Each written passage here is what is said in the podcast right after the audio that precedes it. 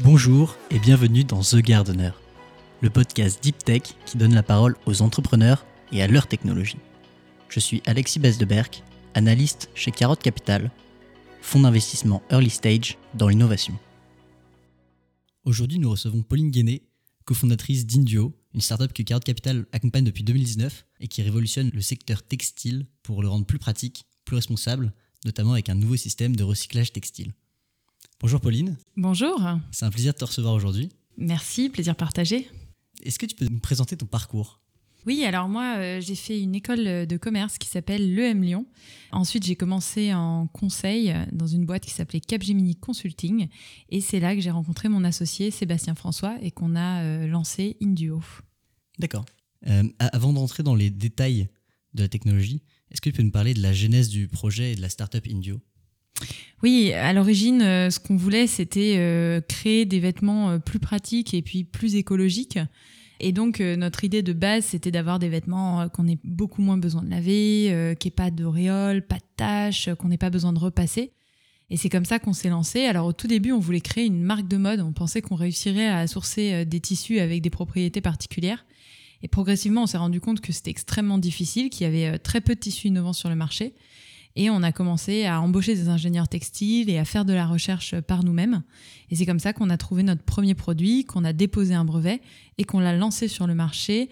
Euh, donc entre le début de la boîte, euh, début 2014, et le lancement de ce premier produit sur le marché en 2016, il y a eu quasiment deux ans et demi.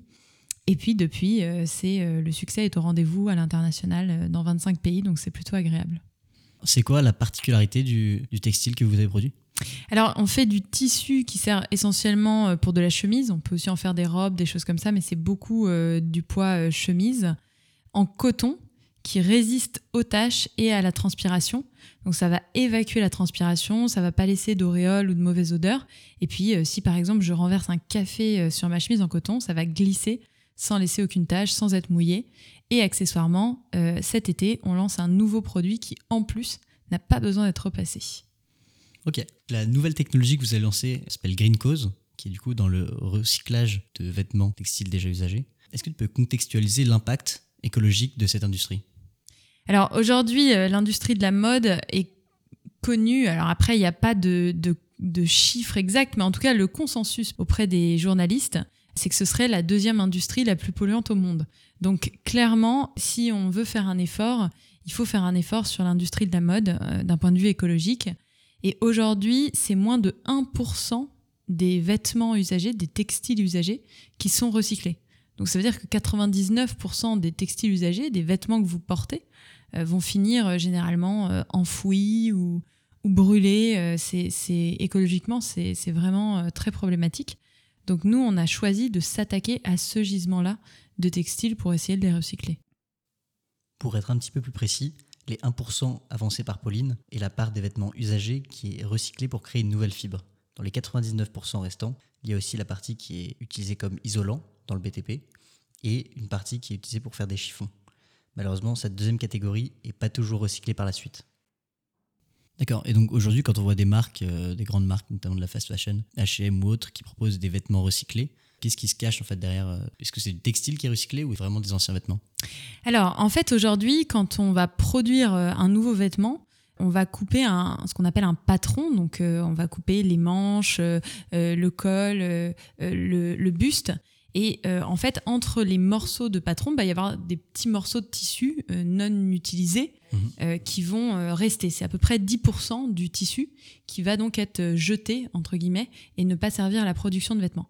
Donc ça, aujourd'hui, quand vous voyez euh, chez H&M un t-shirt en coton recyclé, euh, très souvent, ce qui s'est passé, c'est qu'en fait, ils ont récupéré ces chutes de production, ils les ont, ce qu'on appelle effilochées, donc en fait, ils ont gratté pour en refaire des, petites fibres, et ils ont remélangé à du coton neuf, puisque ces fibres sont un peu dégradées, et là, ils en ont refait de la, la matière. Donc en fait, quand on voit aujourd'hui coton recyclé, très souvent, c'est des chutes de production mélangées à de la matière vierge et qui est remis sur le marché. C'est bien de ne plus jeter ces chutes de production, mais du coup, ça ne répond pas forcément à cet enjeu de recycler euh, des vêtements déjà usagés. Et alors, vous allez me dire, bah, pourquoi est-ce qu'on ne recycle pas les vêtements déjà usagés? Exactement. Pourquoi? Parce que c'est très difficile. Déjà, les méthodes de recyclage, souvent, elles se concentrent sur un type de composition. Vous avez des méthodes de recyclage pour le coton, des méthodes de recyclage pour le polyester, par exemple, des méthodes de recyclage pour la viscose.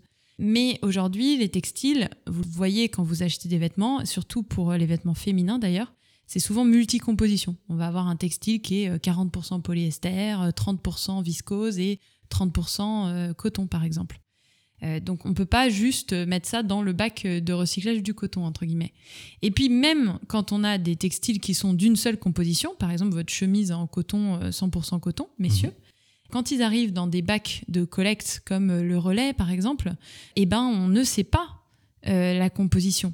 Et donc euh, parfois vous avez coupé l'étiquette euh, ou pas, mais parce que de toute façon ça coûterait trop cher de payer des gens à regarder étiquette par étiquette. Donc en fait on se retrouve avec ce qu'on appelle des gisements de textile, donc des bacs de textile où il y a plein de compositions différentes. Et c'est pour ça qu'on ne sait pas recycler tout ça. Alors si avec la composition ce serait déjà compliqué, mais il y a aussi deux autres problèmes que sont euh, les points durs. Les points durs ça va être les fermetures éclairs, les boutons, les broderies, donc tout ce qui va être différent du textile en tant que tel. Et puis enfin, euh, le fait que c'est plusieurs couleurs. en France, aujourd'hui, on a trois types de recyclage, je pourrais revenir, mécanique, chimique et thermique. Et puis, bah, par exemple, quand on fait du recyclage mécanique, comme c'est effiloché, il bah, faudrait effilocher du bleu avec du bleu si on veut obtenir du bleu. Euh, si on mélange toutes les couleurs, et ben ça va faire une espèce de marron noir dégueulasse et ce sera compliqué à, recycler. Donc voilà, donc pour toutes ces raisons, aujourd'hui on a beaucoup de mal à recycler des gisements existants. Euh, et, c'est pour ça que ça bloque un peu. Donc il faut des nouvelles technologies pour réussir à aller recycler ces gisements-là. Donc c'est là où arrive Green Cause, un nouveau système de recyclage de vêtements usagés. Comment vous faites pour euh, bypasser tous ces problèmes-là? Alors, on en bypass euh, en tout cas une, bonne partie euh, pour plusieurs raisons. Donc, on va, nous, on va collecter des gisements à majorité euh, polyester et coton, et même singulièrement à majorité cellulosique. Donc, tout ce qui est cellulosique, ça va être les, le coton, le lin, la viscose, tout ce qui est en fait issu de matière végétale. Parce que, comme vous le savez, le bois qui sert à faire le papier, c'est essentiellement composé de cellulose bah, le coton qui pousse dans les champs, le lin qui pousse dans les champs, ou la viscose qui est faite à, partir de, donc de, cellulose déjà de base, tout ça, c'est des matières cellulosiques. Donc nous, on va s'attaquer vraiment à ça. Euh, donc on va essayer de récupérer des gisements qui sont majoritairement composés de ça. Donc par exemple, on va plutôt prendre une pile de jeans qu'une pile de pull. voilà, qui va être plutôt en laine. Et une fois qu'on prend ça, euh, et ben là, on va réussir à tout broyer et à récupérer chimiquement les différents composants qui nous intéressent. Et ce qui est intéressant dans notre méthode, c'est que même s'il y a 10, 20, jusqu'à 30% de déchets autres, de laine, de soie, de choses qui peuvent ne pas nous intéresser, eh ben c'est pas grave, notre processus il marche quand même. Et donc on va décolorer, récupérer chimiquement notre cellulose, notre polyester, et on va prendre des filaments de polyester on va coller de la cellulose autour. Donc là, ça devient un peu technique, je sais.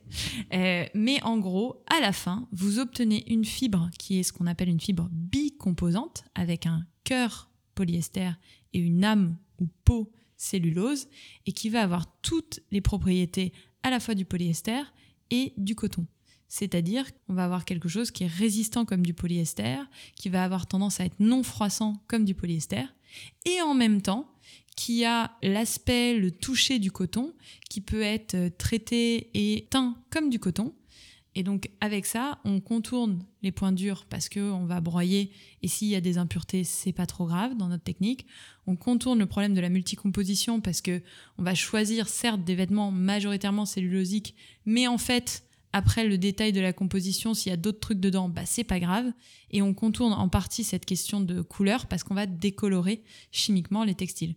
Donc en fait, on contourne en partie ces trois problèmes qui font aujourd'hui obstacle au recyclage de vêtements usagés. D'accord. Et donc, euh, quelle va être la différence entre votre fibre et une fibre euh, classique? Donc notre fibre, du coup, elle va être déjà 100% recyclée versus une fibre classique qui n'est pas recyclée. Et puis elle va être aussi 100% recyclable. Donc ça c'est intéressant parce qu'on se met vraiment dans un cercle vertueux. Ensuite, l'autre point, c'est que euh, elle va permettre d'obtenir des vêtements qui ont un impact écologique réduit. Alors sur nos premières estimations, euh, calculer un impact écologique, ça se fait vraiment avec des hypothèses très précises, donc il faut le faire type de vêtement par type de vêtement. Mais pour vous donner un ordre d'idée, sur une chemise par exemple, si on compare une chemise en fibre Green Cause par rapport à une chemise en coton classique, on va avoir un gain écologique de 43%. Donc si je résume, finalement, on se débarrasse de déchets avec un impact écologique moindre. Et puis, accessoirement, euh, en termes d'impact euh, sur l'économie locale, euh, le coton, ça pousse pas en France. En revanche, les déchets, on en a plein.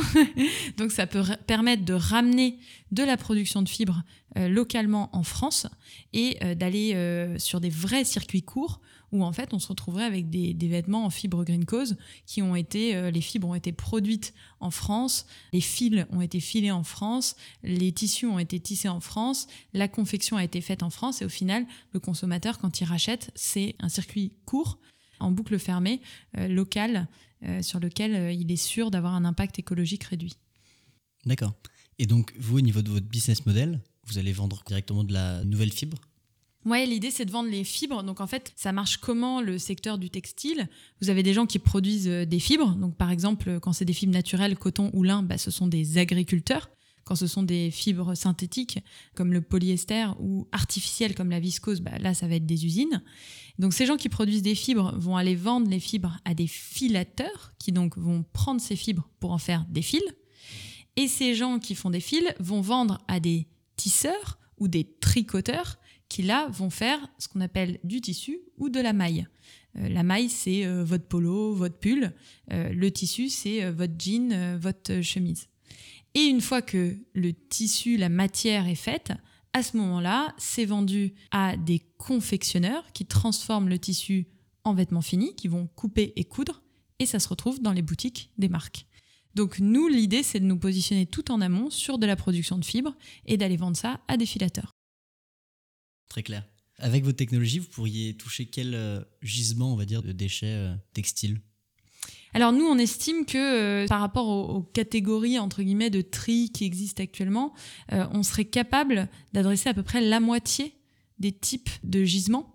Donc c'est énorme puisque on passerait de aujourd'hui 1% des vêtements usagés qui sont recyclés et nous, on rend adressable 50% des textiles usagés. Donc euh, ça pourrait permettre un énorme progrès en termes de recyclage. 1%, c'est la part des vêtements usagés qui est utilisée directement pour recréer des nouveaux vêtements du coup. Tout à fait. Après, je tiens à préciser que on n'est pas la seule solution de recyclage à bosser sur le marché et à être en développement. C'est-à-dire que c'est 1%. Déjà, demain, on espère euh, les augmenter avec peut-être d'autres méthodes de recyclage. Mais nous, on vient vraiment en complément, en fait, des autres méthodes de recyclage. De toute façon, il y a des millions de tonnes de vêtements à recycler. Euh, donc, il y aura de la place euh, pour beaucoup d'entreprises. Et nous, a fortiori, on est capable d'aller traiter des gisements que ces autres entreprises qui vont traiter que du coton pur, comme je le disais, ou que du polyester pur, eux ne seront pas capables de recycler. Donc si je vous donne un exemple, euh, dans les blouses d'hôpital, eh ben, il y a des gens qui vont recycler le coton, qui vont être capables d'aller prendre des blouses d'hôpital parce qu'on sait déjà qu'elles sont toutes blanches et toutes en 100% coton. Par contre, ils vont pas être capables d'aller prendre euh, euh, les déchets chez le relais comme nous. Donc c'est pour ça que je dis qu'on vient vraiment en complément d'autres solutions de recyclage. Pour nous, il n'y a pas de concurrence vu qu'on cible des, déchets qui n'intéressent pas les autres. D'accord. Et Aujourd'hui, quelle est l'ambition que vous portez euh, avec le projet Gain Cause? Alors aujourd'hui, l'ambition, euh, c'est euh, d'aller déjà ouvrir une première usine à terme. Donc on est encore dans une phase laboratoire. Il va falloir qu'on fasse ce qu'on appelle un démonstrateur industriel qui sera déjà capable de traiter plusieurs tonnes de déchets. Et derrière, de construire une usine qui là sera capable de traiter des milliers de tonnes de déchets on estime que euh, la, plus petite taille d'usine qui aurait du sens euh, économiquement, ce serait 50 000 tonnes. Donc ça commence déjà à faire beaucoup de déchets, 50 000 mmh, tonnes. Et euh, notre rêve ultime, ce serait d'avoir des usines avec des capacités encore bien supérieures sur tous les continents du monde. ça, ce serait une énorme réussite. D'accord. Et c'est quoi la prochaine étape de développement très concrète? Alors très concrètement, donc là en fait, on a le procédé qui fonctionne en laboratoire. On a déjà déposé deux brevets euh, sur ce procédé et on est progressivement en train de monter en échelle euh, de production. Donc on a commencé à faire quelques grammes, puis quelques dizaines de grammes, quelques centaines de grammes. Et là, on est en train de passer euh, au kilo. Et donc, ce qu'on va chercher à faire là maintenant, c'est d'aller lever des fonds pour 2023 afin de là passer euh, sur une échelle encore bien supérieure, être capable d'aller euh, à la tonne et derrière pouvoir ensuite euh, faire l'usine. Donc la prochaine étape, c'est le démonstrateur industriel. Très clair. Pour revenir sur ton parcours, il y a beaucoup de jeunes diplômés qui voudraient entreprendre, qui choisissent de commencer leur carrière en consulting, notamment pour gagner en expérience avant. Toi, tu as eu justement cette première phase en, consulting, aujourd'hui entrepreneur. Est-ce que c'est quelque chose qui t'a servi?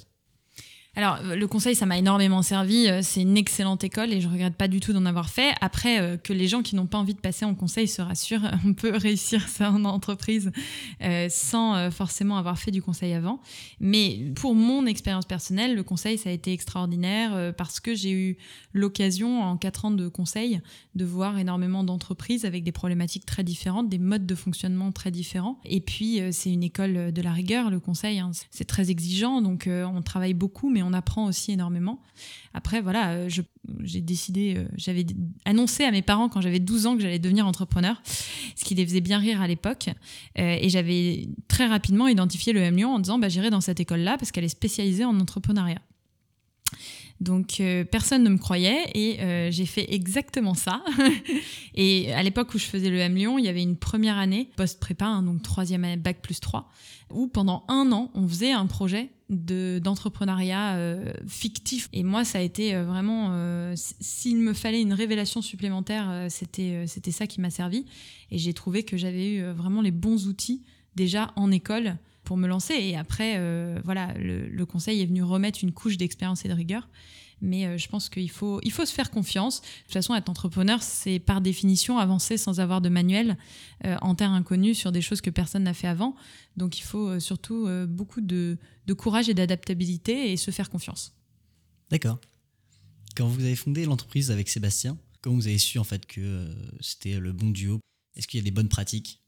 Il y a clairement des bonnes pratiques et je l'ai vu, je l'ai vu après que ce qu'on avait fait au début avait été très important.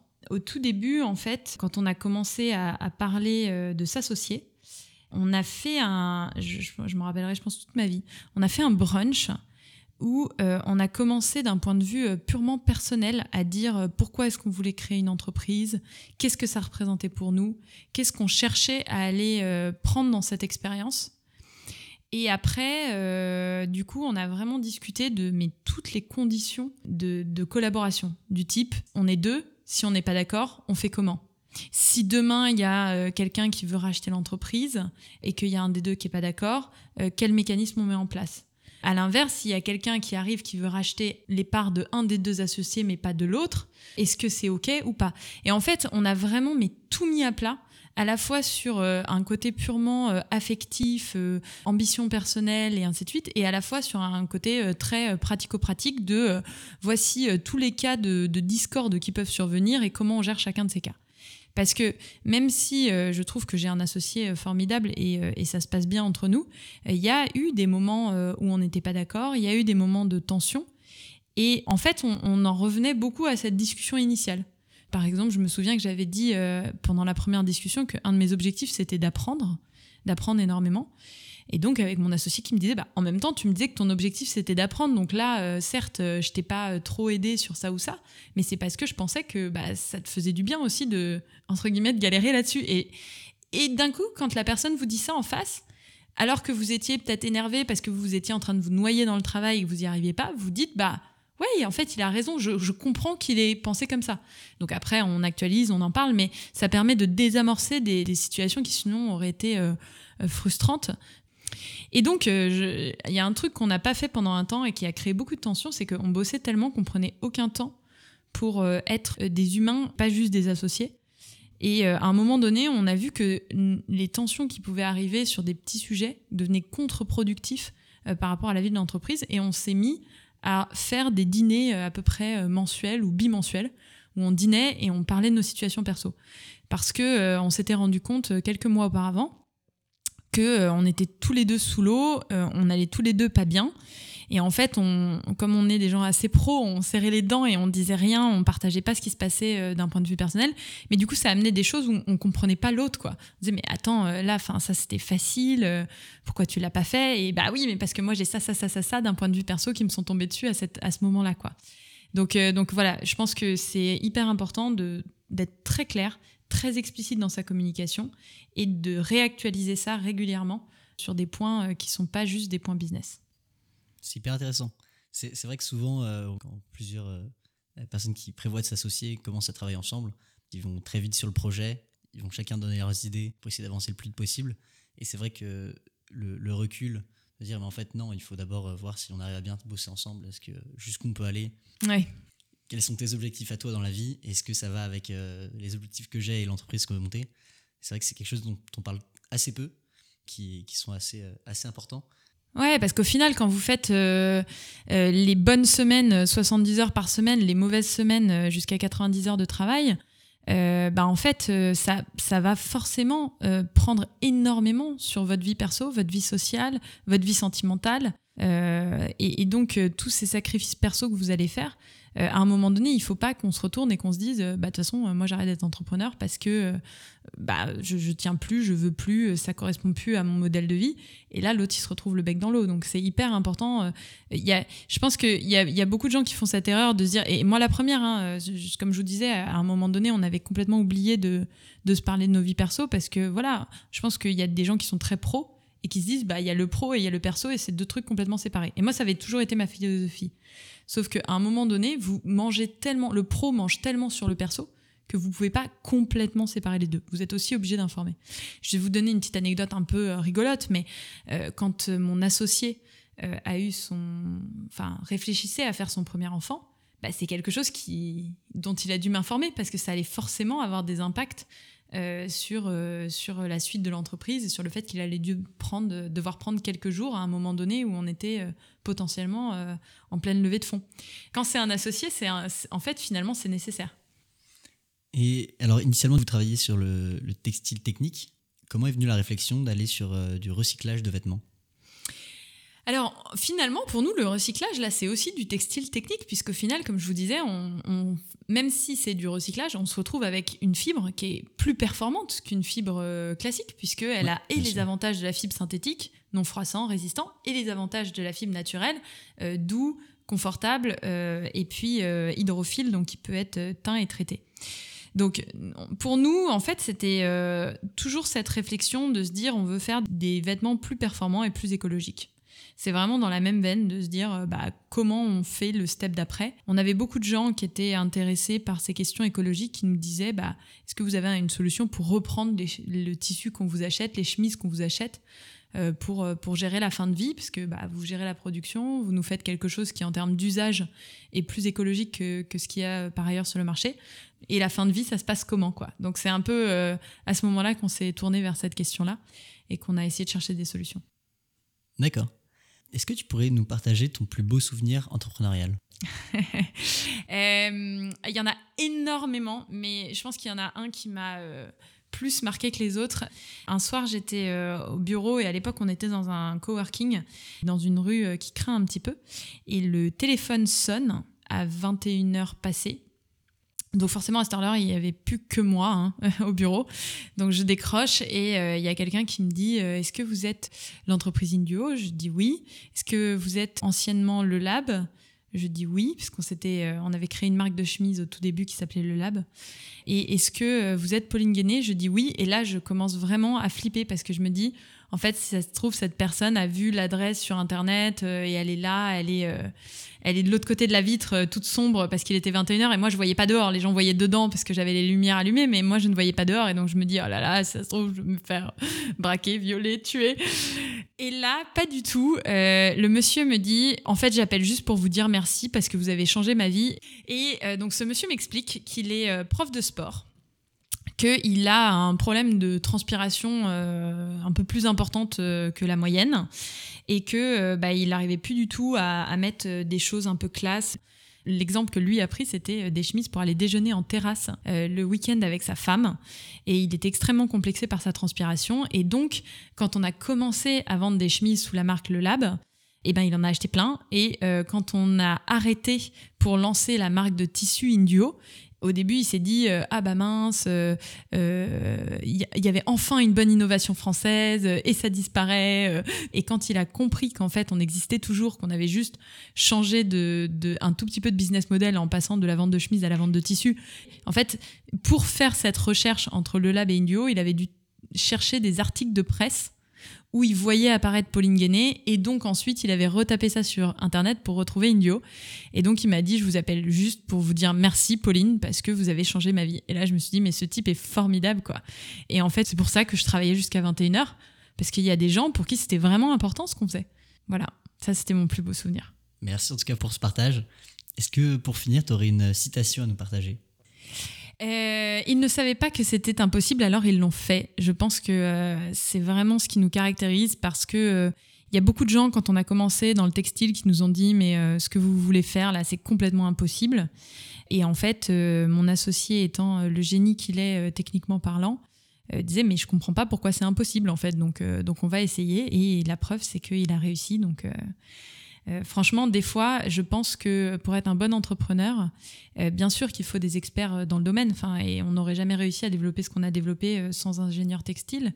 mais il faut aussi une petite dose de naïveté et avoir un bon esprit scientifique pour parfois re-questionner des choses qui finalement euh, sont tombées comme des, des acquis euh, dans l'imaginaire commun, mais qui, avec les technologies modernes, peuvent être questionnées. Donc euh, voilà, n'hésitez pas à re-questionner des connaissances préétablies. Ça ne veut pas dire qu'il faut faire table rase de ce qui existe, mais, mais un peu de questionnement sain, ça peut vraiment permettre des avancées technologiques importantes. Merci beaucoup Pauline. C'est un plaisir de te recevoir donc, dans The Gardener. Merci. Si vous êtes intéressé par la solution proposée par Indio, pouvez les retrouver sur leur site internet induo.fr et retrouver Pauline Guéné directement sur LinkedIn. C'est déjà la fin de ce podcast. C'était Alexis Besdeberg. Si vous l'avez aimé, n'hésitez pas à le partager autour de vous et à mettre 5 étoiles sur Apple Podcast.